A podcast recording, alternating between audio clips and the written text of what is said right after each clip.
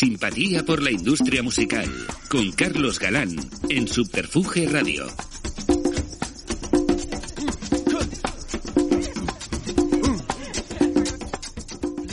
Bienvenidos a una nueva ración de simpatía por la industria musical en Subterfuge Radio.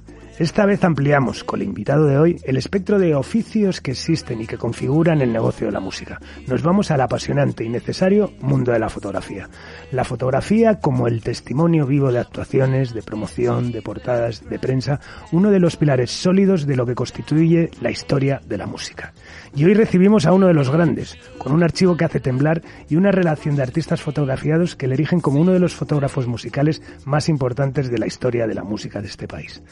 Recibimos hoy en el estudio Alfonso Santisteban de la calle Almirante al objetivo y a la palabra de Domingo J. Casas. Bienvenido, Domingo.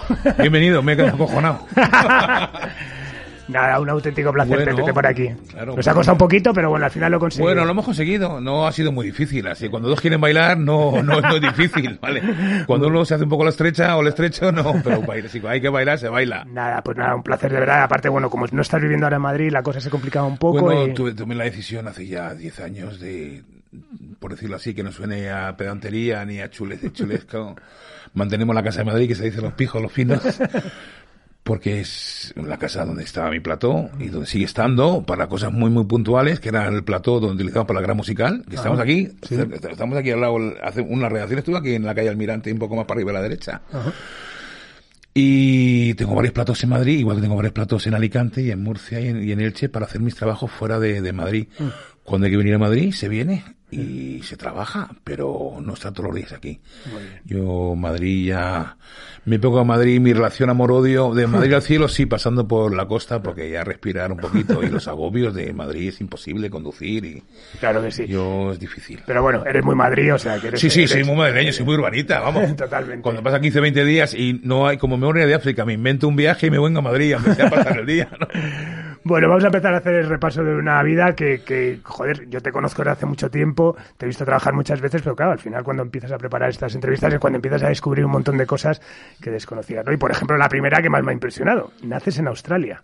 Y ahí ya has ganado el premio a la, a la, originalidad. Bueno, y las biografías, como, como mi, edad es la correcta, o sea, nací en el 61.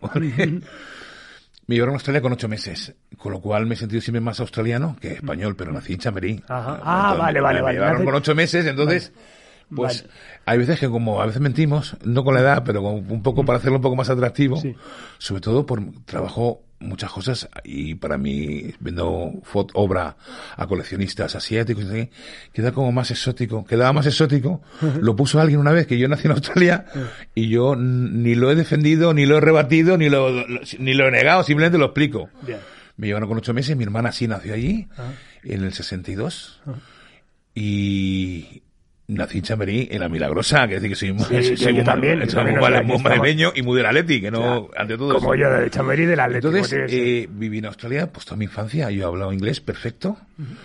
el segundo idioma que aprendimos fue italiano, que es el idioma que, manejaban todos los inmigrantes, por no hablar, y luego el tercer, y luego el español. Yo cuando llegué aquí a España, en el 70, yo no hablaba castellano, yo entendía castellano y no hablaba castellano y me retrasaron en el cole cuatro cursos. Y tenía una cultura que no tenía nadie. Yo iba a un colegio de pago en Australia, que era como un colegio británico, súper estricto, ya entiendo muchas cosas. Mis padres se empeñaron en que fuera y no, no lo consiguieron nunca, ni aquí en España, ni... Entonces, esa cultura que adquieres de joven, de, vamos a hablar de política un poquito, democracia real, yo iba, yo me he criado descalzo, yo, de hecho, muchas veces duermo en el suelo y sigo yendo descalzo porque los australianos iban con un pantalón corto y descalzos y ven cerveza los viernes. Menos metente con la reina Isabel II, que ya reinaba en la Commonwealth en aquella época. Era un país libre de verdad. O sea, que decir, no se preocupaban de, de, trabajar, trabajar y dejar a sus hijos la herencia o dejarles una casa. Los hijos se buscaron la vida, cobraban a la semana, ibas a un parking grande los viernes, se tomó unas birras y el camarero se quedaba con el dinero justo para mandarte un taxi a tu casa y al día siguiente iba a hacer la compra que te llevaba algún vecino que no había salido el viernes. Eso lo recuerdo en mi infancia. A recoger tu coche y hacer la compra y a ver combate de lucha libre. es decir, la cultura era distinta, no digo mejor, era distinta. Llegas a, España cuando vivía ese dictador en Fausto Recuerdo, que ahora la gente le defiende en algunas cosas, yo no lo defiendo ninguna Eh, así de claro. a veces tampoco. Eh, pues era un choque brutal. Entonces me empecé a poner las pilas. O sea, yo fui al colegio el primer día, levanté la mano para ir al baño o pedir un sacapuntas o algo y me dieron un tío un palo en la mano. O digo a mi padre, con 10 años, ¿a qué país me has traído? Antes de irnos a Australia nos reunimos toda la familia, mi hermana tenía 8, yo tenía 10 y nos dijo, oye, mira, tenemos toda la casa pagada, es el momento de ir a una casa grande y vivir aquí todo el resto de nuestras vidas o irnos a la vieja Europa. Mm. Toda mi familia vivía en España, entonces Dijo mi madre, ¿podemos ir a España? Digo, ¿podemos probar? No, no, si vamos, vamos. Y yo llegué aquí, a los seis meses me quería volver otra vez. ¿Dónde, me habéis traído?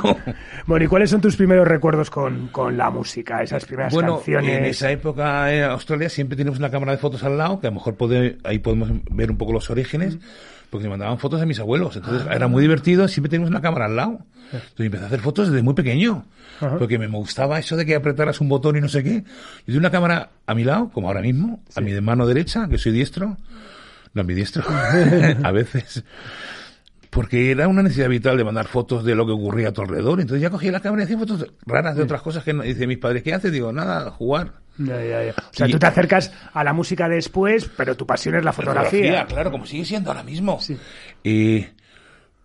venimos a España, ya me voy cogiendo mis cursos de dos en dos, que ya me espabilé rápido, y quería estudiar Bellas Artes. Yo pintaba antes de hacer fotos, que eso tampoco lo sabe mucha gente antropología o psicología y me tocó psicología. Pues elegí tres carreras, por la nota que tenía de selectividad estaba bien. Estudié francés en el instituto, digo, voy a estudiar inglés, pues digo, para subirme la nota. O sea, ¿para qué quiero saber francés? Pues mejor subí la nota para poder elegir una carrera. Era coherente, o sea, las pilas me las pusieron rápido, pero yo también progresaba adecuadamente. Y justo en el 79 eh, conocí a José Tono Martínez, que hablaremos luego otra vez de él, y empecé a hacer fotos de carnet en la Facultad de Psicología en el 79, la vez que empezaba la carrera de Psicología. Y a vivir de ello. Pues la foto de carnet en esa época, eh, había que trabajar mucho. Era garbancito a garbancito controller, pero yo me compraba mejores cámaras, aprendí fotografía, había libros, no había internet, no había Google, esas mm, cosas que es importante que la gente se tiraba con carrete, había que ser bueno. Entonces, para mí no eran fotos de carnet, Carlos, eran retratos. Ya hacía retratos para mí.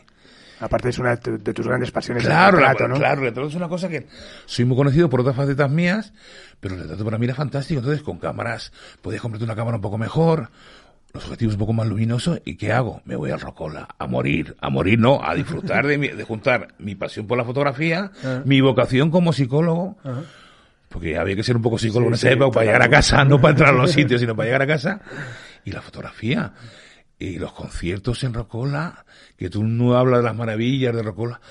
La, Rocola era un turio, sin apenas luz, los baterías no los ponían como ahora los ponen en un arrosco o algo para sobre, ¿sabes? Eh, más arriba, o sea, eh, puestos en algún altril o subido. Entonces las fotos eran complicadas, la luz no era la que había ahora, tirabas con carrete, no tirabas, y además no tirabas dos mil fotos en un concierto honrado, macho. Claro, claro. Tirabas 36 fotos con un 50, 1.8, que era muy luminoso, y como yo pesaba tres veces menos o cuatro, y me metía ante el público, y siempre la gente es súper amable. Yo he bailado al poco con Petty Notice to Babies, he visto a Nick Cave en el 81, vi a los famosos, tocó hace un par de años o tres antes de toda esta pandemia, que hablaremos también, Tony Harley de Spandau Ballet y está en el sol y dice, en la sala del sol y dice, ¿quién estuvo aquí en Rocola? Y levantamos la mano él y yo, ah. los dos, estuvimos en Rocola los dos. Fue muy divertido. Qué bueno. O de Pitch Mode, o Simple Minds, o Iggy Pop. Mm, mm. Incluso había veces que ibas a los conciertos y no hacías fotos porque te dejabas llevar por, por, por algo que estábamos viviendo, que luego la gente se ha encargado de explotarlo, o sobreexplotarlo, o mm. infravalorarlo, o sobrevalorarlo, que era un momento que veníamos de una época de infausto recuerdo a una cosa que era más libertinaje. No mm. dejaba de ser sexo, drogas y rock and roll, como dicen algunos que es verdad. Y yo ganaba pasta con esto. He ganado pasta también. Yo vivo de esto mm. desde el 79. O sea, tú fui afortunado. Cuando decido vivir de esto y dejar la carrera de psicología mm. para irme a la Facultad de Ciencias de la Información para seguir estudiando, que yo daba clases ahí de vez en cuando, unas clases magistrales en la Facultad de Periodismo, no me aceptaban por la media selectividad. Y un decano otro mandó una carta diciendo, si señor este da clases aquí, yo en el 85 era más conocido que ahora, porque era, porque bueno, pues, no, no había tanto fotógrafo. O sea, lo que éramos, teníamos, trabajamos en la Luna Madrid, en Madrid me mata, luego en Primera Línea, luego en Ruta 66, en Route Lux, en Rock Special. Sí, sí. A mí tuve la fortuna que me ficha el Ya, que era un periódico de editorial católica que a lo mejor a mí no me apetecía mucho, pero me chupé todos tres veranos con Luis Carlos Buraya, que le mando saludos de aquí, que fue divertidísimo y ha acreditado bien. Hombre, no, o la revista Boogie, que también fue más tarde. Bueno, vamos a seguir un guion domingo que veo que, o sea, te vas a soltar. Lo teníamos en 20 minutos. bueno, eh, no, te decía eso, bueno, que, vives también todo el boom de la movida, empiezas a hacer fotos a Tuve el privilegio de retratarla y sobrevivirla. Totalmente. Y aparte, bueno, también tienes tu, tu experiencia musical, ¿no? Con una banda que también me ha sorprendido, que es Los Presumidos, que no dejas el embrión de, de Mar otra vez. Eso es una cosa que fue muy divertida porque durante una época, antes de empezar a hacer fotos, ya pintaba y hacía algunas cositas, había un grupo que se llamaba Los Presumidos. Entonces, a mí me gustaban los teclados siempre, pero cuando estoy estudiando la, la, carrera, o incluso hoy en día cuando estoy editando fotos, pongo música instrumental electrónica. Si me gusta mucho Tangerine Dream, o Klaus Schulz, o no sé, Hans Zimmerman ahora, que me mola mucho, Philip Glass. Eh, porque si escucho cualquier música en cualquier idioma, como soy, hablo varios idiomas o entiendo varios idiomas, me distrae mucho. Entonces siempre me gustaba tocar los teclados. Yo cogía un disco de Stratosphere de Tangerine Dream y yo hacía como que lo tocaba sobre los teclados porque me lo sabía de memoria. y entré en contacto con los presumidos que eran amigos de amigos, con Julián y, me ficharon pero no llegué ni a tocar porque era muy malo. Rápidamente me hice manager y rápidamente empecé a hacer fotos, pero nunca hice. No, es, es, curioso, nunca hago fotos a la gente que quiero. A los presumidos no hice fotos nunca porque como que me echaron. Luego he cantado con los inhumanos, he cantado con los albañiles. los albañiles, que eso fue otra cosa, que hicimos la foto de aquí al lado. Y con, y con este aparte, o sea, decir, o con Doctor Living, supongo que he hecho algunos cameos en algunas cosas. Pero banda, banda el paje duro poco, entonces... bueno, y empiezas a estudiar, como has dicho antes, psicología, eh, que la dejas... ¿Te ha servido para aplicarlo al mundo de la fotografía? la Lo sigo aplicando. Hombre, la, verdad es que eh, cuando la mujer de un amigo común que Marisa, la mujer de Javier Díaz, mm. me dice, Domi, y compañero, digo, compañero, sé de tu marido, no. Cuando dejaste la carrera de psicología con 23 años, no fue ningún, no piense que fue una no fui, no piense que fue una postura cobarde, sino fue muy madura para la edad que tenías. Mm. Y ahí lo dejo, o sea, cuidado. Entonces eso, yo tenía curro, trabajo como psicólogo, pero es que la fotografía me era apasionante, era inmediato, o sea, inmediato, no es como ahora, sino mm esperaba 24 horas, o pero te metías en el cuarto oscuro y revelabas la foto que habías hecho. Tenías que ser muy bueno. Y eso, la inmediatez, me gusta mucho. ¿Y recuerdas esa primera foto en la que te sentiste ya de decir, soy fotógrafo? Ya sé que me has Te voy a decir la que, hice, la que voy a hacer luego, pero mm, quizá una foto que hice para Lola Fornet, para la revista Diorama Mm. que fue la portada, que fue una de mis primeras portadas, una de la Fura del Baos, que mm. no es lo mismo hacer una foto para una portada que elige una foto tuya de la Fura del Baos, la de su, eh, Actions. Sí, ahí, que era para el rock especial o rock de Sí, sí, con la cara a cara, que hay que decir que está invertida, que realmente está aplastado el morro para el otro lado, pero con mm. las diapositivas tenías que abrirla para ver cuál era el lado correcto, claro, es que es, no todos los guitarristas son zurdos, quitando el de Nirvana, Tony Levy, Tony y Yomi, el de los. y dos más. No, hay mucho absurdo, y Jimi Hendrix. Lola Forner, eso fue en el año 86 y me, me, hizo mucha ilusión porque fue mi primera portada y luego he hecho muchas más, pero esa fue la primera, digo, hostias. Bueno, y antes de esas portadas y eso, lo que empiezas es hacer fotos en Malasaña, ¿no? Tú cuando decides... Eh, vamos a ver, Malasaña era un sitio donde estaba el Elígeme, donde estaba eh, la Vía Láctea, donde, que hemos hecho en, el libro ese que se, salió el año pasado de la guía del Madrid de la movida, he vuelto a los sitios, al pente y no sé qué, y me entraba un sudor frío. Claro, la gente, los dueños ahora, que no son los mismos antes, me dice, ¿qué te pasa? Digo, he visto a Quique Turmis ahí, he visto a Gonzalo Garrido ahí, he visto a Antonio Vega ahí, porque yo, yo los veo todos los días. Claro. Porque yo cuando me piden fotos de Nacha Pop, doy el botón, y sale Antonio. claro, o sale Eduardo Benavente, o sale Carlos Benavente, de la Academia Sí, sí, sí, sí. Para Buten, que grandes grupos. Es que un día hablaremos de los músicos, que, los grupos bastardos y malditos que son de culto, que no llegan a ningún lado y eran magníficos. Sí, sí, sí. Entonces, eh, eh, es muy complicado. Y después esos inicios así, digamos, más underground, en Malasaña, ¿cuál, ¿cuál recuerdas como tu primer gran concierto? El que cubriste. Bueno, sí, es que Malasaña estaba muy bien, eh, me acuerdo mucho que estaba Joaquín Sabina y había mucha fiesta aquí en todos los lados y nos íbamos de un sitio a otro. Mm. Veníamos, y esencialmente veníamos a divertirnos. Mm. Muchas veces, como éramos tan desarraigados y tomamos sustancias y bebíamos mucho, pues muchas veces no hacías fotos, aunque sí eras parte de Malasaña, porque es un barrio que nos ha cogido siempre a la cultura con, con, una grandeza y una nobleza que tengo que mm. incluso cuando voy a la Vía Láctea el año pasado a hacer fotos del interior y el tío no me conoce, pero que no es el encargado, pero no es el dueño, digo, yo es que vine aquí hace 30 mm. años. Y te dejan pasar y todavía él nota que alguien viene a verlo y no viene a ver, viene a recordar y a rememorar. Sí nos acogieron muy bien y además se podía aparcar. se podía pasar con el coche. Aparcamos ahí en la plaza, no sé. Llegaba la policía, oye chicos, quitar los coches. Igualito que ahora. Malasaña nos acogió, pero yo me acuerdo conciertos importantes, 81, Yo Coque, 82, Rainbow. Rainbow, o sea, que decir, hablaremos de eso, de las distintas músicas que nos gustaban o que no éramos solo me gusta el indie, solo me gusta el pop, solo me gusta el techno, no. Vías a Panzer y al día siguiente vías a Depeche Mode, ¿por qué no? o a Johnny Thunders, o a los Damned. Sí, sí, sí, No era tan difícil. No, no, no, no, totalmente.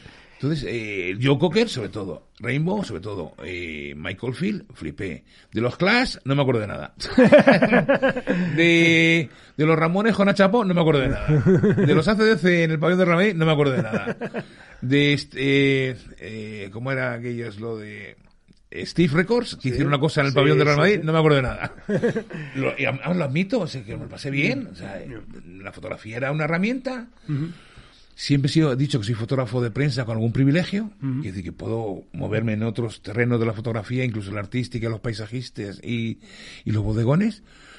Pero la necesidad de pasarlo bien y tener 22 años y irte a un festival y tienes tu pase de fotógrafo y dices, pues ahí no, pues me quedo aquí contra el público y a esa rubia o esa morena me gusta. Y era otra época más lúdica. Sí, sí, sí. Bueno, y empiezas a colaborar con revistas como El Gran Musical, ¿no? ¿Cómo surge esa primera Bueno, primero empiezo a hablar, empiezo con... Y hay una revista primigenia que la gente olvida muchas veces que se llama la revista Night donde está, empieza Juan Carlos de la Iglesia y José Tono Martínez, eso fue en el año 82-83. Ajá. De ahí se pasa a la Luna de Madrid. Vale. Y de la Luna de Madrid, que pasaba muy bien, que estaba Alberto García Lix, Tony Roca, que en paz descansa, y algunos fotógrafos más. José Tono llegó, era como compañeros en Night, mm. compañeros en la Luna, y luego fue director mío en la Luna de Madrid. Luego ya perdimos la pista, hemos retomado con esta exposición que hablaremos luego. Y Rotelux me llama mm. para trabajar, siempre cobrando. O sea, que quiere decir que hay gente que, se deja por publicar, como hace la gente en Instagram, por salir, no cobra, no, yo he cobrado siempre. Sí, sí. Parece que no lo hago mal, pero mi gran salto fue cuando llama el diario Ya, por Luis Carburaya que he dicho antes, y me permiten hacer fotos en blanco y negro de conciertos, que era blanco y negro, de lo que yo quisiera ver, cómo yo interpretaba los conciertos. Y para mí eso es maravilloso. Poder ir a, ver a Ray Davis a la prueba de sonido y hacerle fotos, porque claro, ni Rotelux ni, ni, la, ni Sin Cordan mm. te permitían hacer fotos en los por los backstage. Sin embargo, hacer un diario, mm sea de la, inclinación política que sea, no vamos a en eso.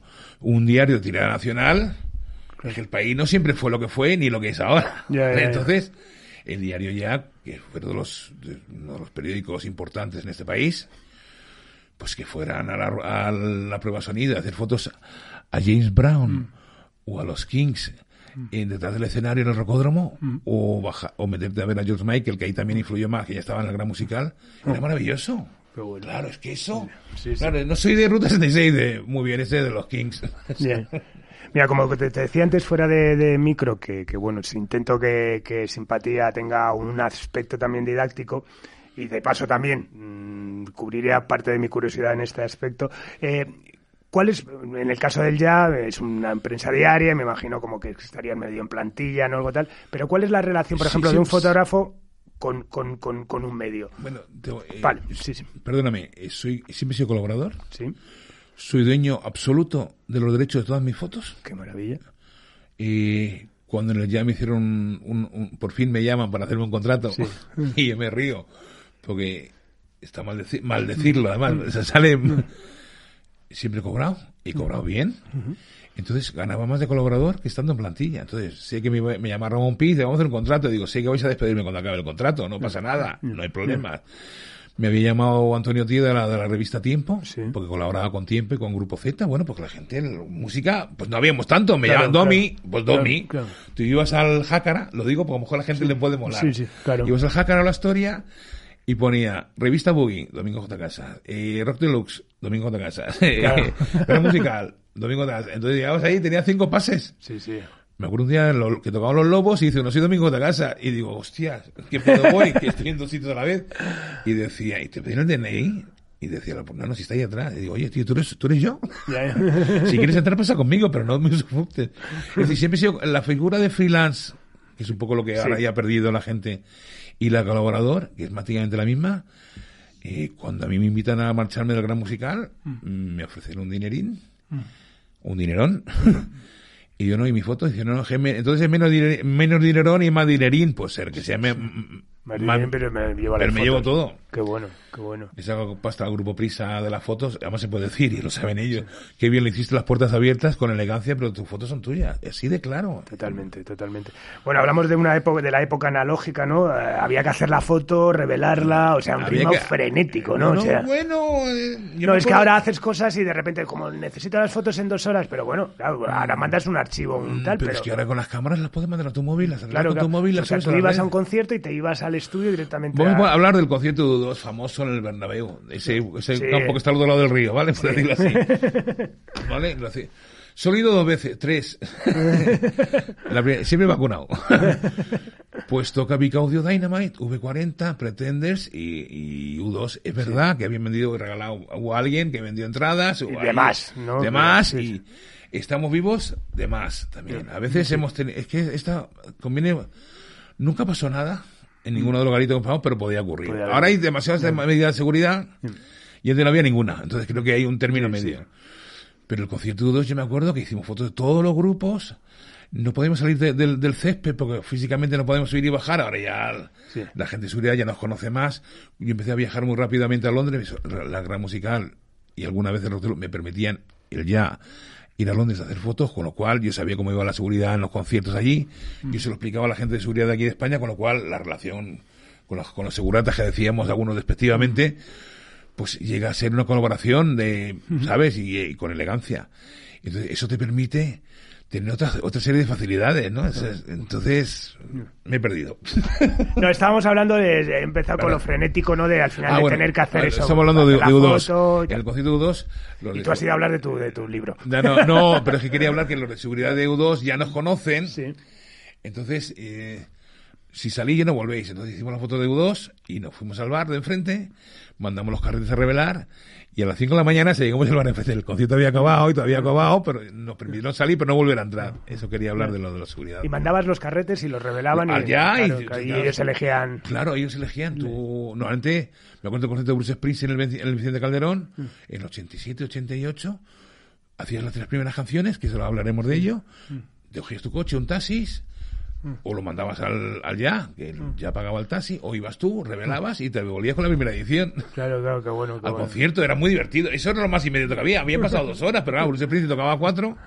Bueno, por cierto, hablando de esa, de esa época analógica, y aunque lo tengo claro, pero por confirmarlo, eh, ¿digital o analógico? Me imagino que. Bueno, pues eh, tengo que confesar que en los conciertos no tiro con la cámara analógica, pero sí en las platos que estoy haciendo fotos, he desempolvado mi, mi vieja Hasselblad mm. y estoy tirando carretes en blanco y negro. Me divierte muchísimo. Y sobre todo los alumnos, cuando de vez en cuando hay algunas charlas, mm. pues me la llevo y la dejo ahí. Y cuando dice uno, es una Hasselblad, ¿tienes una? Digo, no, tenía tres, ahora tengo una solo. Porque en las, en las cámaras, vamos a explicar esto. Y en los conciertos o cualquier reportaje con tres cámaras y, la, y los carretes, pues, las, las etiquetitas ponía, tú tirabas, sabías que la cámara una, uno, por decirlo así, blanco y negro, la dos, negativo color y la tres, diapositiva. Tú cuando cogías la cámara para hacer una foto sabías que era blanco y negro, ya pensabas que la foto iba a ser en blanco y negro, no es como ahora que tiras en color y tiene muchos rojos, muchos verdes, muchos azules, le pasa blanco y negro, no, no, tiras en blanco y negro. Claro, Ya, es que eso es tan, tan, tan obvio y tan fundamental hace poco tiempo tuvieron el buen gusto, el mal gusto los de Leica, dejar una, una cámara Leica monocromo en blanco y negro. Estoy encantado, me lo pasé como un niño. Además, había que enfocar. claro, claro, claro, claro, Y dice, Domi, ¿qué tal? Digo, hombre, no puedo pagarme una Leica que cuesta una pasta, pero va molado. Entonces, y he cogido mi Hassel y pones carretito, que cuesta una pasta, más los carretes y revelarlos. Igual que las Polaroid, en fin, que he vuelto un poquito al analógico, pero un poco ya como recreamiento personal y porque mola. Qué bueno. Y tienes eh, ya es, casi todas mis cámaras. Casi sería, y casi sería una pregunta al final, pero bueno, la tengo que hacer porque me, me produce una curiosidad bestial. ¿Tienes digitalizado todo ese catálogo analógico o gran parte? Yo dedicas, dedicas tiempo libre a. Dedico, por eso estoy gordo. dedico una media de ocho horas diarias a ah. digitalizar mi archivo desde hace diez. Qué maravilla. Yo pensé que iba mejor que me mm. quedaba como un 20 o un 30%. Me queda un 30 o un 35% he decidido no terminar de digitalizarlo yo, claro. sino vender, o no mal vender, vender o ceder, o que alguna institución, y de aquí hago un llamamiento a las instituciones, al Ministerio de Cultura, de vender parte de mi archivo que ya está digitalizado y documentado, que ya sabe lo enfermo que somos en ciertas cosas y los tiquismiquis, conservo los negativos, En los negativos ponía la fecha, el concierto, el lugar, la película, el objetivo, el carrete, todo. Qué maravilla. bueno, y claro, ¿por qué? Porque era una vida trepidante que llevábamos. Entonces, coges un porta negativo y pones Los Secretos, 1900, o sea, o de, Smith, 1985, 1984, o, o, de Pitchmod, o, y, y los negativos ponía a bolígrafo la cámara, el objetivo. Qué maravilla, hombre. Claro, es, es, un, es, pues un patrimonio ya no solamente de valor mío, cultural, sino también fotográfico. Claro. para que Lo que yo he decidido ya, con 60 años, no puedo tirarme otros 10 años, 8, 5 años digitalizando mi archivo. Mm. Y esto lo hablamos con las GAI, con mi amigo Teddy Bautista, que tengo que decir que enhorabuena. Que... Sí, sí. Y le dije, necesito un, un, una subvención para terminar de digitalizar todo mi archivo. Y yo cedo encantado a las GAE, todas las fotos de grupos musicales españoles para vuestro archivo. Al fin y al cabo son autores. Y me dijo, qué buena idea has tenido, pero qué rápido vas. Hace, hace dos o tres años, eso fue hace diez o doce, y me dice, te tenía que haber hecho caso. que vamos muy rápido, Carlos. Tú y yo en esas cosas muy parecidos. Vamos muy, a veces demasiado avanzados. Mm, mm. Lo que, estoy, lo que no estoy dispuesto es sacrificar eh, mucho tiempo de mi, de mi... Prefiero hacer fotos nuevas siempre. He hecho la foto del disco de Seguridad Social, que voy a hacer ahora. He hecho las fotos del lugar, hecho un tío que yo pensé que no iba a ir a ningún lado, dos millones y medio de visitas. Canta en inglés, pequeñín, autista, no sé mm, qué, mm. heavy metal, dos millones y medio de visitas. Mm. Y digo, le llamé el otro día, perdona, te dije que no ibas a ir a ningún lado, mira que no me gusta decir eso, pero esto me da, esto me da cuenta que la música nunca sabes lo que puede ocurrir si fuéramos, si no seríamos ricos, Totalmente. Bueno, has hecho más, has firmado más de 500 portadas de discos. Yo creo que hay, hay, hay fotos mías en unas 800. No sé cuándo, sí, porque ahora, con los dislogs estos, discogs. Discogs. Que, que, es una maravilla, es una maravilla. Sí, además es que... Yo siempre lo digo que yo, yo muchas veces tengo dudas de mi catálogo y lo miro en discogs. Pero yo, les mando, yo, yo les mando información. No, no, les mando las correcciones de la ah, y además están encantados. Y además el Masca de esto en Murcia es muy amigo mío. Mm. Y es más, estoy ahora vendiendo, que mm. hemos hablado que tuvo un sello discográfico, pues ya, me, ya me he adelantado. Tenemos que hablar, sí. Tenemos que hablar y ahora hablaremos. Y con discos dice, Domi, ¿y tú tienes discos en casa? Sí. ¿Y podemos editarlo todo en vinilo? Digo, ¿por qué? Dice, porque se venderían, digo. Y si vendemos lo que tenemos en CDs y luego ya así capitalizamos mm. un poquito y, y sacamos en vinilo, digo, porque los vinilos nosotros los comprábamos y los abríamos y los escuchábamos. La gente, como hace muchos años, ¿te acuerdas que decían el rastro? La gente compraba los libros por metro para poner la estantería. No, no. Nosotros tú y yo leemos los libros y escuchamos los vinilos, desempolvamos y miramos cuál qué edición es. Sí, sí, sí. Sacar el vinilo para venderlo solo no. No, no, no. Correcto. ¿Y cuál fue la primera portada que hiciste? ¿La recuerdas? sí, sí, claro. La primera y entrañable fue la de Mickey, la revista, eh, la canción Tiempo, que fue para Draw año 85, uh todo fue en el 85, 86, ya me vino todo muy rodado. Luego en el 23 se fue toda la mierda, pero ya también hablaremos de las cosas buenas y de las cosas malas. Miki, Miki, lo decimos además, se tiene un platón en el Colegio Mayor José Antonio, ah. con perdón, ahí en Moncloa, que era muy divertido, ahí pasaron muchísimos grupos, ahí pasó Luis García Ramón del Pomar, hice fotos a Carlos Pina con, con Iñaki Glutamato, que resulta que era más heavy Iñaki que Carlos Pina. Ahí ese plató no duró mucho, pero fue muy intenso, muy intenso. Y Miki fue la fue mi primera portada. Mm. Le tengo un cariño absoluto. Es más, siempre que me ha llamado a fotos, siempre he hecho un precio especial, siempre he cobrado, pero siempre he hecho un precio súper especial. Es vecino mío allí en la playa y dice cuando quedamos para tomar una cañita, o sea que está muy bien. lo tengo, lo tengo clavado. Es un gran el, el, más y bueno, pues sí, luego hice, me encantó, por ejemplo, el de Malevaje en directo, que yo pensé siempre que era blanco y negro y la compañía decidió sacarlo en color, el de los flechazos, hay cosas, hay el de la el de la búsqueda con Virginia dando vueltas sobre un fondo, Virginia con el vestido rojo y fondo amarillo. Había una versión con el vestido verde y fondo amarillo que me gustaba más. Esas cosas que nos pasan a los fotógrafos con los directores de la compañía. digamos que esas podrían ser las que te sientes más orgulloso. Sí, sí, la me gusta. ¿Y de la que menos? de las que menos que digas, joder, esto envejecido pues hay, hay Sobre todo muchas, hay muchas cosas que a nivel estético, ¿no? De, repente sí, pero vamos a ver. Por ejemplo, la que menos me gusta de todas, Plaza Domingo y Julio Iglesias, eh, Soñadores de España, ¿vale? Me dieron un pastón y me llega Julio Iglesias y me dice al oído, oye, dile a tu semitocayo que mi lado bueno es el otro, que porque no me pongo, pues no, pues no intercambiamos el, el espacio, digo, Julio, tío, Julio, tío, no habéis llegado tarde, es que es Plácido Domingo, tío, es que yo he llegado muy pronto, pero tú has llegado muy tarde. Y dice, pero díselo tú, que entre tocayos y yo.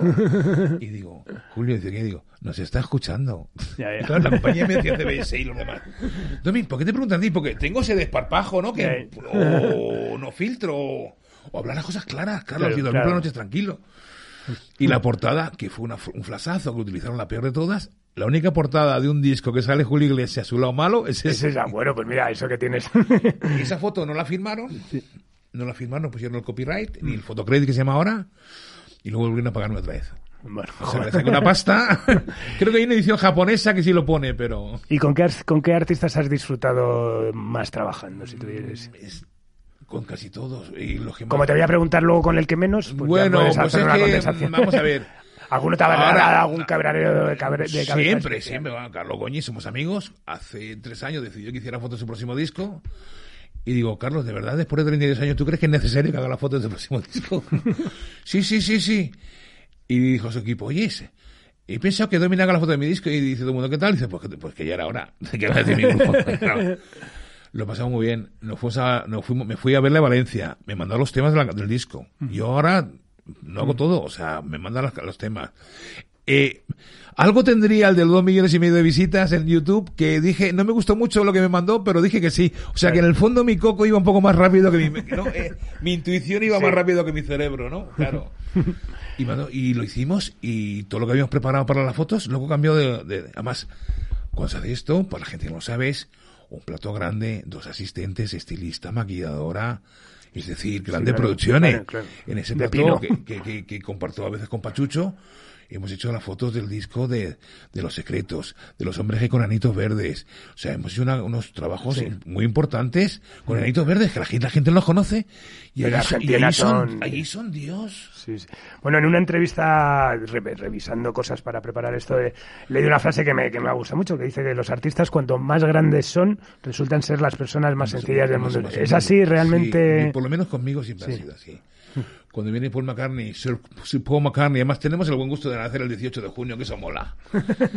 Llega a los estudios de 40 y claro, yo llego allí y a la Avellán, José Antonio Avellán. Alex el Boca Negra, llámalo como quiera. Ha, sido un invitado también. En Usera, entonces, en Useras hay talento, ¿eh? Javier Olivares, el Ministerio del Tiempo, Emilio Pina, productor de, ¿vale? O sea, hay gente, y también estaba Mar Flores, también, o Teresa Viejo, hay gente eh, reniega, dice la leyenda, nacido en Chambirí, criado en Australia y residente en Usera, ha residido en la playa, añadiría como coletilla.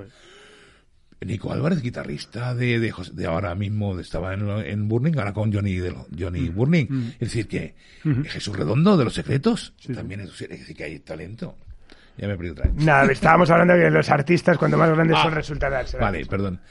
Y es cierto que cuando tú, cuando tú vas a hacer fotos de un artista, mm, la música que más te gusta no siempre te llaman. Por ejemplo, eh, es una puya. a mí me gustaba mucho Dover. Eh, cuando me dicen, ¿dónde hace un fotodisco de Revolver? Sí, porque no había hecho nunca. Mm. En el disco Yo mime contigo de Sabina hay una foto mía de 6 de la mañana que venga, o sea, el de los Rodríguez, que dice, hay grupos que me faltan. Me hubiera gustado en esa época, porque a lo mejor Dover me interesaba más que para que no se van a ofender, los sonotones. pero, fueron los famosos clics de famosa, los clics estos, hicimos la portada que era uno, era muy divertido con los sonotones. Pero muy entonces, no siempre haces la foto de lo que de musicalmente te, gusta más. Entonces, yo tengo que ser simpático. Es decir, me llaman, tienen el buen gusto de llamarme para hacer fotos. Hay dos tipos de grupos. Los que insisten en que, cuando Rosendo me dice en el Jacará, Domi, quiero que haga fotos de mi próximo disco, digo, mola. Entonces llamo a la comedia y digo, oye, eh, el jefe quiere que haga la foto de su disco, dime el presupuesto que tenéis y lo acepto. Luego ya cuando, oye, que queremos que hagas esto, bueno, ya negociamos, pero cuando un grupo insiste, hay grupos como Burning que insistieron en lo de, en hacer lo del el concierto en directo que hicieron con los invitados, que fuera yo. O sea, hay gente con la cual Sí, sí, sí, Tienes un buen feeling, estaré bueno. Y digo a mi equipo, yo no trabajo solo, ¿eh? tengo mis asistentes en los conciertos. Y digo, oye, de Enrique Bunbury me encargo yo. y Enrique conmigo, que tiene fama, es, es normal. Es decir, los más grandes son normales. He hablado con Paul McCartney. he retomado. Viene al estudio de 40 a inaugurarlos y todo el mundo acojonado con Paul McCartney y con Linda. Y yo quería hablar con Linda, que era fotógrafa, Isma, no sé qué. Y digo, ¿Welcome to Spain, Sir McCartney? Y el tío se queda así, con mi inglés así australiano. Y digo, la semana que viene nuestro cumpleaños y tal, y me dice al oído, por cierto, de Géminis a Géminis, un favor, digo, cuidado, dice, hazle fotos a Linda, que no hacen fotos nunca. Y para mí esa anécdota, que McCartney te diga eso, y acabo la entrevista con Avellán y con Luis Merino y con todo el mundo que estaba en esa entrevista, que parecía el Rocola en el concierto de Spandau que no éramos tantos, ¿no? O en el Mayo francés, estábamos todos en París, ¿no? o en el Homenaje Ganito, que también estábamos todos, ¿no? Bueno, son más de pues, pues, pues, me dice, bueno, habrá que hacer una foto juntos, ¿no? Te dice por ah, McCartney, bueno. entonces mola. Y digo, no, pero no, me la haga linda. Me la haga linda. Y dice, no, no, linda no hace fotos, sino... es muy divertido, eso a la gente le mola. Cuanto más grandes en general, más normales son. Sí, con el Toñón en las distancias cortas, cuando Brian Ferry, que presenta un disco en el, en el, Ritz, y me dice, a mí, ¿dónde puedo fumar un peta? Y le digo al metre del Ritz, mm. eh, don Juan Carlos, mm. eh, ¿se acuerda usted que tenía una sesión de fotos? Y me mira y dice, no, ese cuarto, y dice, ¿qué voy a hacer? Fumar, y dice, pues abre la ventana. y se va a fumar el peta a Brian Ferry, y digo, espera, vamos a hacer la foto primero. Eso mola, creo que a la gente le va a interesar. Y luego el tema del directo, ¿no? Que más de 10.000 conciertos, ¿no? Seguro tienes un montón de anécdotas. Es que, mm, para mí, además es que ahora ya, como ya me he vuelto más versado, aunque se me, olvidan, se me olvidan las cosas porque me entusiasmo mucho, eh, en, un, en, un, en un plato yo provoco la foto y en un concierto tengo que preverla. Me gusta más el desafío de prever. Antes en un concierto, en un salto de Flea de los Rejos Chili Pepper hacías una foto, en el mejor de los casos, si eras bueno, cuando estaba a punto en el, kilómetro cero, como digo yo, gravedad cero, y ahora con las cámaras que tenemos hace 7 en un segundo o 16. Entonces, claro, antes lo hacíamos bien, ahora lo hacemos muy bien. Y ahora más no tiro en RAW, tiro en JPG y si es muy importante tiro en TIFF. Y todos mis objetivos no iban a estabilizadores de la gente. Me dicen mis compañeros fotógrafos actuales. Mm. Domi, primero dicen, ¿por qué no jubilar? Digo, no, porque soy muy malo, sino eso soy la rabieta del abuelo. Y lo dice, oye, ese objetivo no lleva estabilizador, no tira sangrado. Entonces, ¿qué hace? Digo, hacer las fotos bien. Es muy importante hacer las fotos bien, para retocarlas menos tiempo. Tardamos más en retocar las fotos, Carlos, hoy en día, que en hacerlas.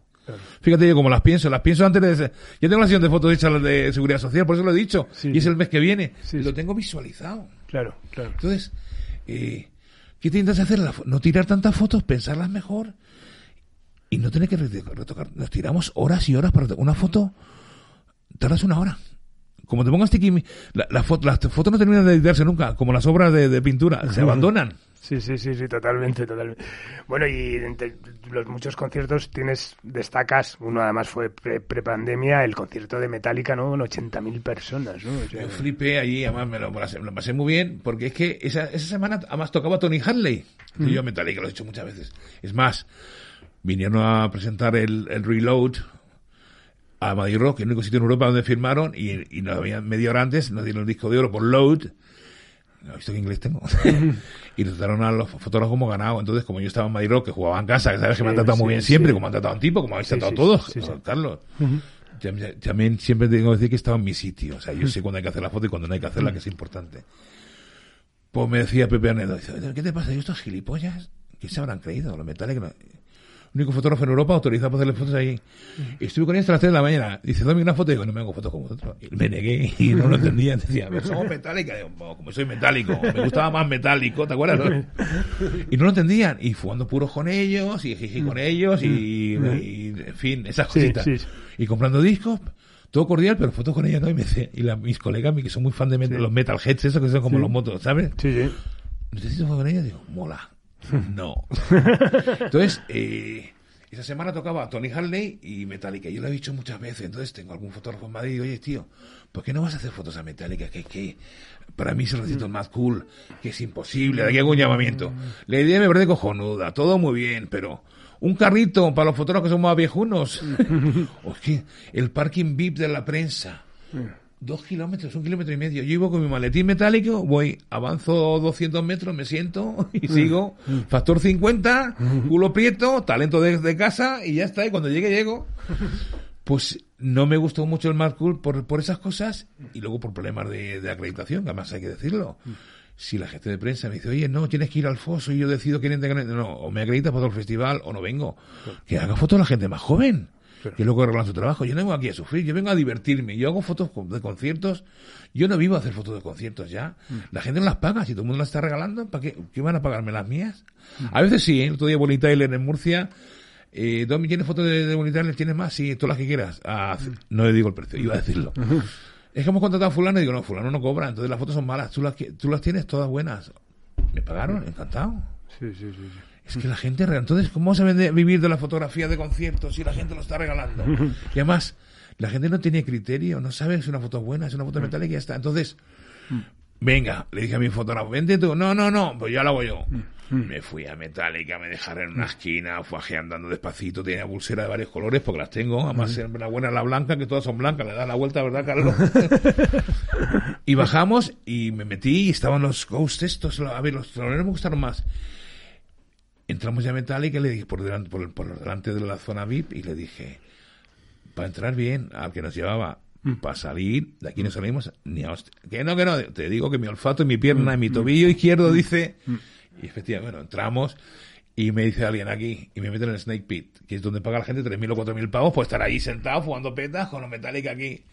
Y llegó un señor mayor y me dice, Domi, no puedes estar ahí, y además tú lo sabes en inglés.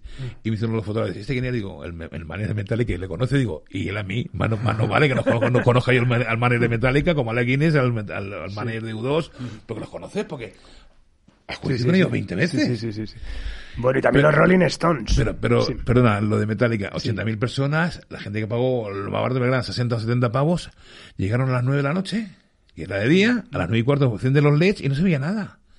O sea, fue un concierto caótico. O sea, la gente escuchaba a Metallica y lo veía en una pantalla cuando ya se oscureció, pero. Ya, ya, ya. Es que. Mm, 80.000 personas. Menos un gusto que estuvimos en el 94, que había varios escenarios y una pantalla gigantes y ah. acondicionado, que había 300 o 400 mil personas esto rollo es que aquí todavía aquí pensamos en clean, clean, clean, clean. Ya está. Ahí lo dejo, máquina registradora. Bueno, los Rolling Stones también. Eh, eh ya una pregunta. Eh, bandas como, como estos, digamos, son coquetos, es decir, estudian y deciden la, la, ubicación de los fotógrafos. Era el único grupo, hasta hace muy poco, hace de dos o tres giras, los he visto 40 veces, afortunadamente. que nos dejaban durante las dos o tres primeras canciones apoyarnos encima del escenario. Y ellos sabían, cuando era ideal, eran solíamos ser 40 fotógrafos. Entonces poníamos 10 al lado izquierdo, 10 al lado derecho, primera y segunda canción. Tercera intercambiamos y entraban otra tanda de fotógrafos, 10 al lado izquierdo y 10 al lado derecho. Con lo cual era fantástico. Porque yo a veces me quedaba ahí y me hacía remolón. y la última vez que fue súper divertido fue en Benidorm, cuando la jefa de prensa dice, digo, oye, Cheryl, quiero ir al lado derecho para hacer fotos a Ronnie, porque siempre hago fotos aquí. Dice, no, no, Domi, tú al lado izquierdo, que aquí le gusta verte en los conciertos. Entonces, claro, los restos de los te matan. Hicimos las fotos, pero ya a raíz de aquello ya empezaron a mandarnos a, a la mesa sonido, a la primera barricada y cambia la promotora aquí en España, aquí mm. tengo mm. problemas y me voy a Rock en Rio Lisboa y me acredita sin ningún problema porque hablo con la jefa de prensa, digo, oye, ha llegado la, lo digo esto porque a la gente le gustará el, el, manejo, ha llegado la crew de los Stones, sí, Pregunta si ha llegado Cheryl. Digo, porque la jefa de prensa me decía, Domi, sobre su pase hay un nubarrón. Y Melody y dice, señor Casas, y ¿está todo ok? Como diciendo, ¿quién es usted? Pues eh, si ha llegado la era jefa de prensa de los Stones, que fue a los Rolling Stones, con Bruce Springsteen invitado. No puedo hacerlas en el Bernabéu y en Barcelona, cuando la última vez, me fui a París. Hicimos la gestión que tuvimos que hacer. Tercera fecha en, en París, fin de gira europea. Fantástico. Y dos meses antes me estado con Daryl Jones en el Festival de Jazz San Javier, hablando con él lo más normal del mundo, el mejor bajista que ha tenido nunca.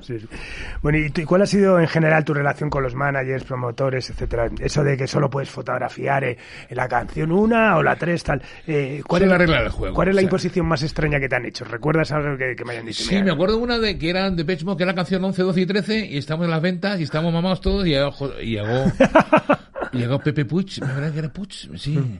Y dice, oye, amigo, vaya, ahora vamos. Se le ocurrió lanzarme una patadita, David Gahan, que nos conocíamos, y como veníamos del, del festival del, del, el 2000 del festival del milenio que había Jerry Lee le había dado una patada a un fotógrafo porque Luego cogimos su coche en la limusina y yo que fuimos dando vueltas por el backstage, pero esa es otra historia. Entonces me lanzó una patada, pero a mar divertida. O sea, como en plan, como me ha hecho Bono muchas veces, ponen el pie porque saben que estás ahí, pero no te van a dar. Y tú la seguridad todo parado y dice David, ¿está bien? Digo, estoy bien, estoy bien. Esa fue una. Y luego, eh, por ejemplo, uno que nos tenía mucho... O te decía la 7 y la 8 y la 9, tonterías, o la 1 y la 2, o la 2 y la 3. No, tienes son tres canciones y nada más. Eh, mi relación con el grupo por excelencia, aparte con los Stones, que mm. Richard y todavía nos, de vez en mm. cuando nos tuiteamos y no sé qué, es con los Simple Minds, con Jim Kerr, mm. y sobre todo con la CDC, que es súper divertido, tío. O sea, hablar con Angus en el camerino es, cuando tocan con Axel Rose en tal, los, los Guns N' Roses nos mandan lejos. Y yo me entero de que no, que es un concierto de ACDC y que tenemos foso, yo encantado. ¿Por qué? Porque es un concierto de ACDC en el cual Axel se preocupa de querer cantar con ACDC.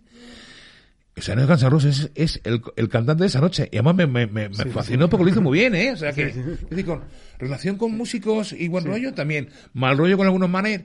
Bueno, pues a veces también los promotores a veces son ya un poco especiales en España y mm. tiene que llamar al manager o, mandarle un email y que te oír la prueba de sonido y te dan un pase y dice, tío, que, mm. hombre, si me saltas y he querido ver los Simple Minds, ya había veces que no ha cuadrado con los promotores que lo han traído, pues me busco la vida, o sea, tampoco. Oye, yendo al aspecto más gremial de, tu, de tu, profesión, eh, ¿ha sido la fotografía un gremio solidario y corporativo? Es decir, ¿habéis planteado de manera conjunta soluciones a, cuestiones diversas? Hemos, intentado, desde la ANIGIP, que es el, la Asociación Nacional de Reporteros Gráficos de España y Televisión, de la cual soy el vocal, el, el delegado honorario, como digo yo, pues no está remunerado en la Comunidad Valenciana, en la región de Murcia, lo intentamos, pero es que eh, la profesión es tan precaria, tan precaria, tan mm. precaria. Mm. Han hecho un montón de fotógrafos y gente de La Razón, han hecho un montón de gente de Antena 3, mm. está al medio. Por eso, con el tema de la enseñanza y las academias privadas de, hablando de fotografía como fuera la profesión de moda, no es cierto, señores. Dejen a sus hijos que estudien fotografía, pero no paguen precios abusivos. Yo me niego a dar clases, doy a veces unas masterclass por muchísimo dinero y otra vez doy una que a la cual siempre impongo que haya 10 personas, pueden ser 10 personas becadas por mí. Y aunque tenga hoja menos emolumentos, hay que decir las cosas. Y a veces las hago eh, por los gastos, o a veces si el proyecto me enamora, en la Miguel Hernández de Melche, a veces cuando doy alguna masterclass, y luego gratuito, porque la gente tiene derecho a aprender fotografía. Pero esto es vender que las academias estas, que luego los profesores les pagan mal, la salida de la fotografía es seguir engordando esto, no se venden discos. está claro. Las compañías, ¿cómo estáis? Mm. Pues manteniendo un poco la compostura, guardando las apariencias, intentando vender poquito a poco. Cuando digo vacas flacas, ahora son vacas flacas, cuando digo vacas gordas, bien, pero los que hemos podido ahorrar un poquito y hemos podido trabajar. Yo cuando tengo mucho trabajo, ¿qué hago? No por acumular, sino para cuando vengan las vacas flacas un poco, ¿sabes? No. No, y me refería también sobre todo, pues, pues, eh, pues por ejemplo, el tema del copyright, ¿no? Eh, ahora con la difusión de las fotografías en las redes sociales. tenemos bastante organizado. Que todo, el mundo las utiliza, nadie las acredita. No tenemos ningún problema. Nosotros, mira, eh, uno de mis webmasters. Se supone que Instagram se hace propietario de esas. No, no, no, no. A, mí me dijo un master, un, web, una webmaster que hiciera mi página web de verdad para que la gente se bajara, se bajara las fotos. Mm. Ganaba más dinero. O sea, tú utilizas una foto mía, yo no te mando a juicio. Yo me entero tus datos, te pongo un email y te mando una factura por los daños ocasionados. Mm. a mi buen nombre. Sea en Instagram o sea donde sea, las fotos son tuyas. Mm. Ni Facebook, ni... Utiliza, con, si tú utilizas fotos, que hacemos unas fotos ahora, y las utilizas para, para promocionar el programa, de puta. Ahora, tú haces un disco con esa foto que hemos hecho nosotros, me tienes que pedir permiso. Ahora en Imprescindibles me han llamado porque están haciendo un documental sobre Enrique Urquijo, le han cedido parte de las imágenes que van en el que hizo Chema Vargas sobre, sobre los secretos, y me han tenido que llamar para pedirle permiso para utilizarla, porque es que Tienes que pedir permiso expreso del fotógrafo. si no, te cuajas. Sí, pero bueno, pero que. la gente, bueno, la gente lo utiliza. Claro, porque la, gente no está informada. Es como cuando empezó la gente a bajarse música pensando que detrás no había nada más que canciones, ¿no? Pues al final también ahora es esa utilización que creo abusiva. Bueno, claro, pero es que. Es, una... Que da mucha pena cuando determinados fotógrafos luego ponen la coletilla de esta foto es propiedad mía, así lo tal, tal, tal, tal. Yo hago eso mucho. no, no, pero. además, ni siquiera con fotos mías, ¿eh? No, no, no. Yo te lo leo mucho en, en, Instagram, digo, esta foto de fulano. Y además tú sabes que yo la fecha la llevo. Sí, sí, sí, sí. Y tú dices, pero claro, eh, yo soy amigo de Miguel Ríos, o soy amigo de Dani Martín, que, y cuando o de Rulo.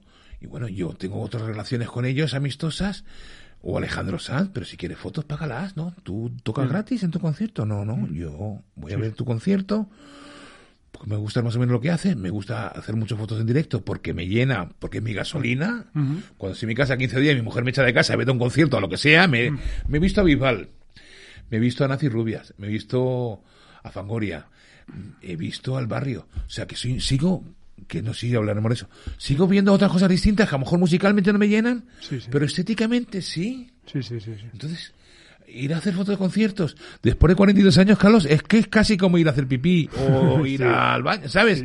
Lo necesito, aunque musicalmente, o sea, monetariamente mejor no sea rentable.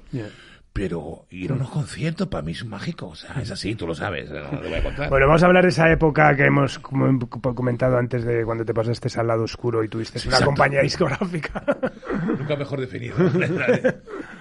pues hicimos una cosa en el Metro de Madrid que se llama Fotorock y ganamos pasta.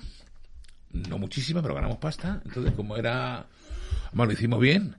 Digamos que nosotros, que Roberto Zorinio es una idea mía de hacer una exposición mía en el Círculo de Bellas Artes y alguien no lo entendió y alguien de una agente de publicidad que yo trabajaba en Barcelona quiso alquilarle para hacerlo. Y era en cada planta poner fotos mías de distintas cosas.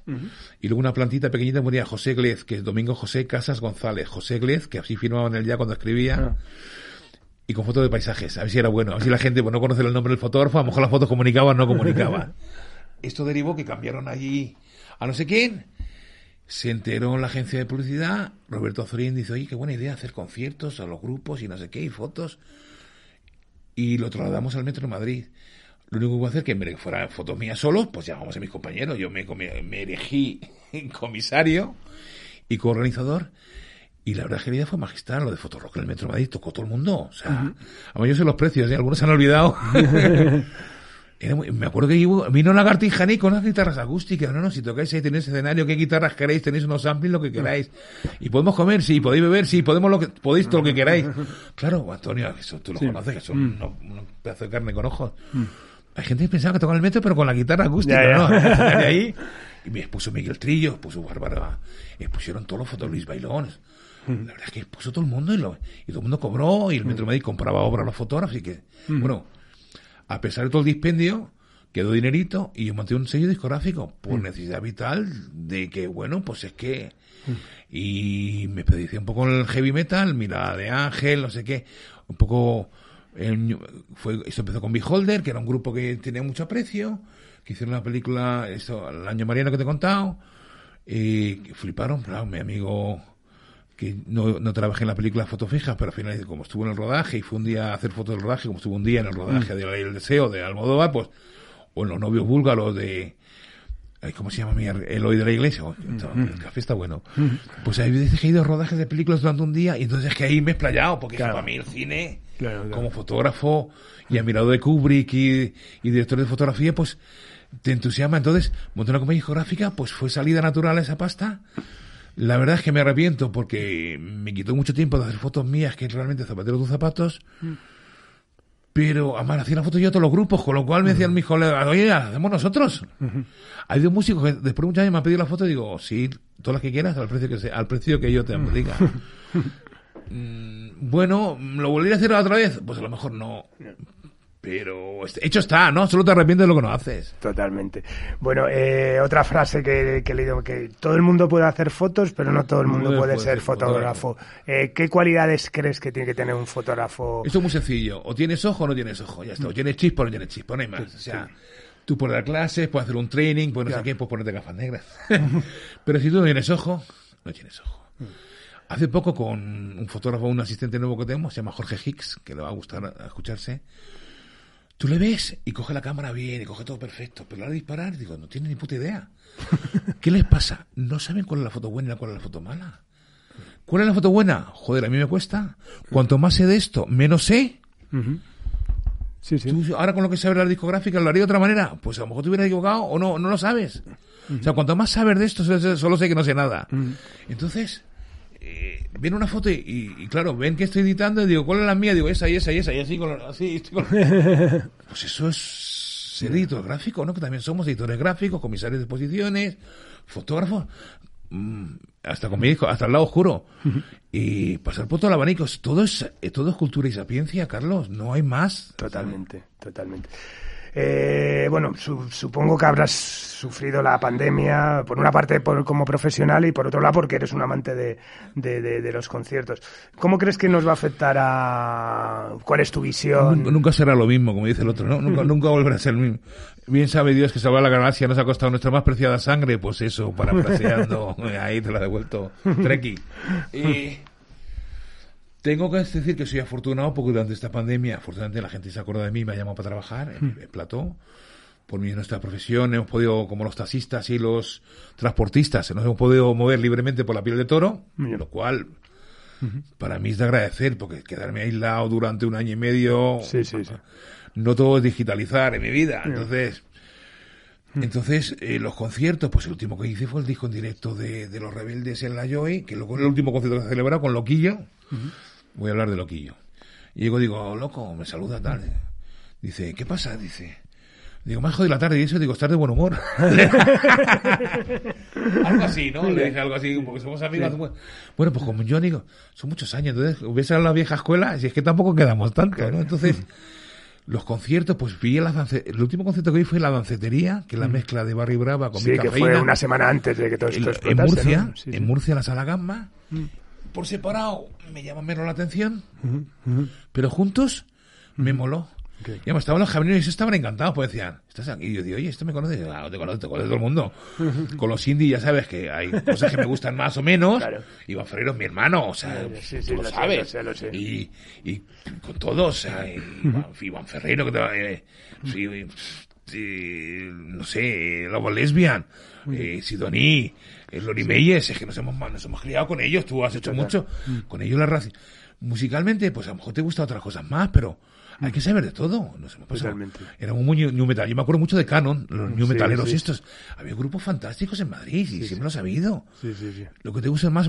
Pero la cetería me gustó mucho. Me lo pasé muy bien. Bueno, ahora la gran panacea del directo son los festivales, pandemias, mediante. Y has, ya has comentado algo al respecto. Pero ¿cuál es tu opinión en general? ¿Tratan bien a los, a los fotógrafos en general? Y ya sé que generalizar es malo y seguramente. Es que voy a, voy a hablar de mí. yo voy donde me tratan bien. Si no me tratan bien, no voy. Y a veces soy fotógrafo oficial. A veces somos fotógrafo oficioso. La diferencia entre oficioso y oficial es que oficioso eres el oficial que no mm. cobras. Mm. Cuando eres fotógrafo oficial tienes todo a tu favor. Cuando... Y además tú notas cuando un festival te va a... Por ejemplo, nunca he ido a Sonorama y sí que van a dar muy bien porque hay gente que conozco allí bien. Pero es que yo voy a los conciertos y a los festivales o que me contratan o que me siento cómodo. Yo no estoy ya para discutir, Carlos, ya tenemos una edad en que ya no tienes que... Si no sabes quién es... Está mal decirlo, mm. otra vez, y hay que pecar de, modesto, pero si no sabes quién soy yo en este negocio, tío, después de 40 años, o lo estoy haciendo muy mal, mm. o es que, tío, o sea, oye, voy, en Murcia...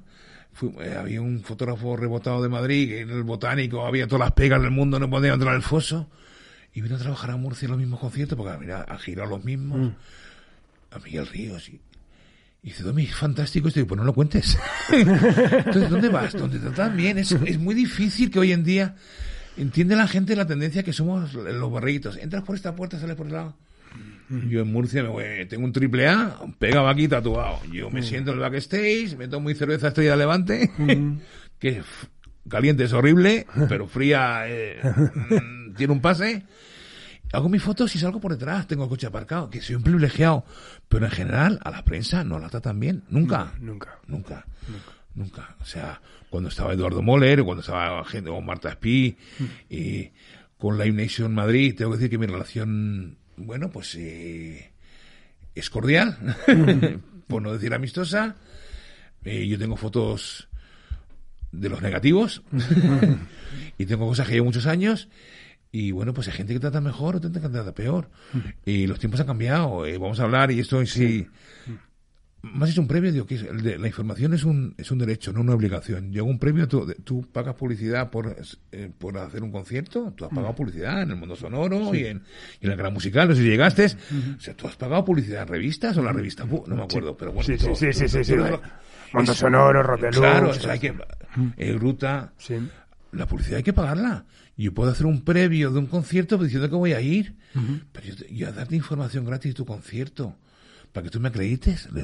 repito, la información es un derecho, no un deber.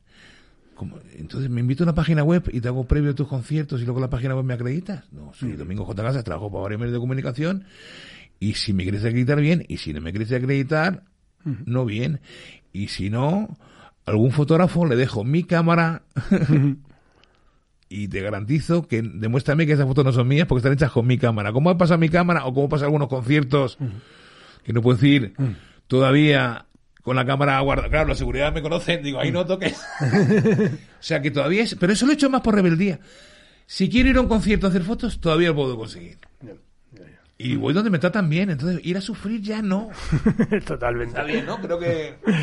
Bueno, también has hecho un montón de, exposiciones colectivas e individuales, algunas has comisariado. Pues como 500.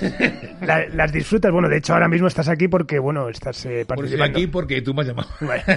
Bueno, que coincide, que la bueno, ayer... Pues es que eh, tenemos demasiado tiempo libre algunos, ¿vale? que no es mi caso. Lo que sí quiero decir con esto que no reniego mi pasado analógico, pero sí prefiero disfrutar de las fotos nuevas, de lo que voy a hacer, disfrutar de mi pasado. Entonces, me llama José Tono Martínez, que es comisario, y me dice, Domi, queremos contar contigo para una foto de la movida y no sé qué. Y yo le digo otra vez, y digo, otra vez la movida, se han pasado 40, y seguimos con lo mismo, y no renovamos nunca. Y me dice, Domi, pero es que digo, es que hace 35 años que no nos hablamos, que no hemos coincidido. Y me dice, Domi, yo quiero que estés y no sé qué. Entonces me hace una oferta que no puedo rechazar. Yo nunca pregunto quién está en la posición. Si tú me llamas, o sea, o me pagas mucha pasta o me o, o enamórame del proyecto. Mm. Porque voy a hacer una exposición a la semana con mi archivo, una a la semana. Sí, sí, sí. Pero se trata de que eso cuesta, tiene unos costes. Entonces, cuando me llaman instituciones y me piden fotos, por mis exposiciones que tengo varios itinerantes, me pagan y me pagan bien. Mm. Y a veces me pagan mal o me pagan otra. Depende. soy mi, Hablo con mi jefe que soy yo. ¿Sabes? Sí, sí, sí, Entonces, la cultura hay que pagarla y hay que subvencionarla. Entonces, ¿qué quiero? Pues que me pongan un sueldo de por vida y hacer fotos lo que me da la gana y yo cedería el, archivo porque es que ese archivo ya ni se, lo hablado un poco off the record. Off the record, by the way. eso no es patrimonio mío. Eso y sobre todo, ¿qué es lo que va a quedar? Lo que está digitalizado. Mm. ¿Cuántas fotos ha quedado Xavi Mercader sin, sin que por cierto le brindo un homenaje y a su familia y le acompañó el sentimiento que murió? Es más, estamos hablando de una exposición sobre David Bowie mm. Y lo último que hizo hace 15 o 20 días, mandame una foto para que se dice, cuídame la foto, me dice llorando. Claro, pues sabía que se iba. Pues le adelantaron su aniversario. Mm. Es decir, quedan muchos tiros que pegar y muchos conciertos que hacer. Y las exposiciones son un coñazo. Y hay que trasladarlas. Y siempre estás con dos operarios, uno que es torpe y otro que es listo, y no que coincide. Mm. Es mm, hacer exposiciones. Pues empecé haciendo exposiciones en bares, que es más divertido, pero hay fotos, obra mía en el MoMA, eh, puesto en el Museo de Carrilero de Caravaca, en el Museo de Archena, en un sitio que se llama Palacio de del, Barón de Benifayó, Arias la Casa La Rusa, que también era una casa del enocinio. Cosas muy divertidas. En San Pedro del Pinatar. Es decir, exposiciones 500, como comisario 150. Y otra vida exponiendo. Por, por un afán no de mostrar tu trabajo, sino que hoy en día, con Instagram y con las redes sociales, puedes mostrar tu trabajo, pero Mm. Se trata de rentabilizar tu trabajo y que la gente pueda comprar tu sí, obra. y, mantener un poco la memoria, ¿no? Hablando de la digitalización, no sé si has visto la noticia, la he visto yo esta mañana, de que ayer aparecieron que habían tirado todo el archivo fotográfico de Jaime 16, o sea que me pareció una me ha parecido terrible, ¿no? Es que las compañías discográficas, casi todas, casi todas. Yo hay que ver mis paredes para ver que no he tirado nada. Pero no de, no de tu compañía, sino de todo. Han tirado todo. sé, Entonces, eh, cuando Antonio de Miguel o Luis Caluburaya tienen su archivo de fotos de promo, dice, oye, las voy a tirar, y digo, no, no, para mí. Mm. He estado digitalizando estos días de atrás que hay un proyecto que ya ver si llevamos a cabo no, con la revista Boogie y he encontrado todas las portadas, he encontrado, lo he digitalizado, no solo fotos mías, que a veces me he vuelto tan bueno escaneando y digitalizando que a veces me, hacen encargos, que está bien, no me mola, no me mola, pero que lo haga, no, pues como decían hace años, que no vendía fotos de muertos. si lo te lo escribe Diego Manrique, que la foto sea de Domingo J. Casa, ¿no? Y así lo entendí, ¿no? Como algo muy bonito que la familia Manolo tiene, por ejemplo, dijo, insistió que la foto fuera mía en el país. Qué bien. Bueno, ¿quiénes han sido tus referentes en el mundo de la fotografía y la prensa musical? Si tuvieses que decir, mira, yo, para mí, este tío ha sido... Eh, ¿Fotógrafos? ¿De prensa musical? Sí, vamos. ¿Periodistas? Sí, en general. Ninguno. ninguno. No, es que, hombre, tú realmente es que eres, tú, claro, eres el referente para muchos. Ellos, ellos, ellos, ellos, no. Ellos, ayer me decía uno, Luis eh, Ramón García Pomar, ya sois iconos. Digo, eso es bueno. ¿Cuál es? ¿Hemos puesto el smiley o el icono? Eh, la figura de este es mi fotógrafo, yo siempre he dicho este es mi plumilla, ¿vale? O sea, el periodista, un periodista saca un libro, le sacan todas las televisiones y en todos los periódicos, sea un periodista o trabaja en un periódico. Un fotógrafo, si hay una cosa que se llama dedicación exclusiva. Y tú puedes ver tus fotos, lo hacemos. Lo hemos hecho mm. siempre bajo cuerda. Entonces, tú no puedes impedirme que yo haga fotos para otra cosa, para, para vivir, no para enriquecerme y lucrarme. Entonces, a mirar a periodistas, pues claro, puedo mirar.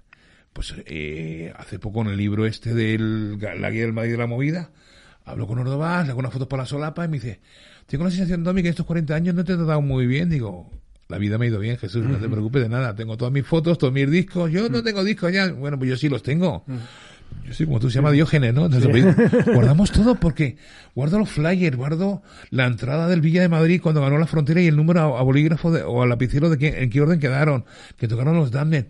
Guardo todo, las entradas de Low Reed tengo dos de los famosos conciertos de los ocho minutos. Lo guardo todo. Mm, ¿Venderlo? Pues no me lo he planteado. ¿A mirar a periodistas? Pues me puedo mirar a Santiago Alcanda, que le quiero mucho. Diego Manrique, cuando tiene el día bueno. eh, Luis Carlos Buraya, que siendo un periodista del Ya y del 10 minutos, un tipo con mucho conocimiento musical, eh, Miguel Ángel Barreño, que aprendió a escribir muy bien. Admirales, pues claro que estaría bueno que no supieran escribir bien con 40 años de profesión o 35 años de profesión. Y fotógrafos.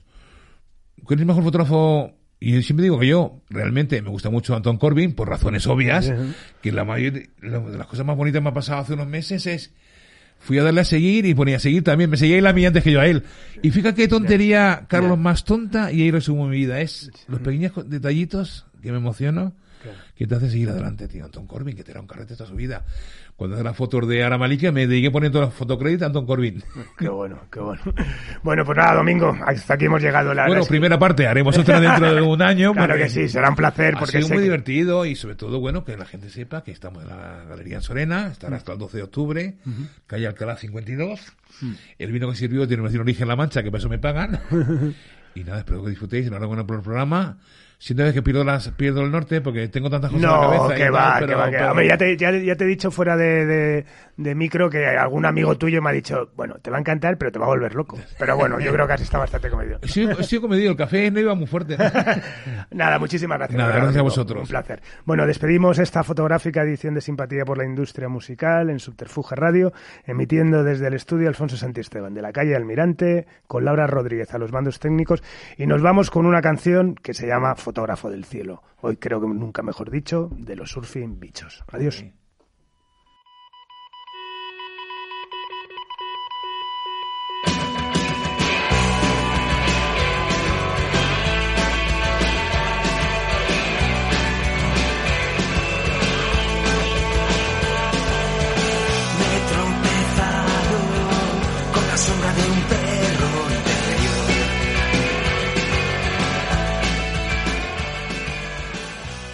Estás escuchando Subterfuge Radio. Mejor sonido que nunca gracias a Tierra Audio.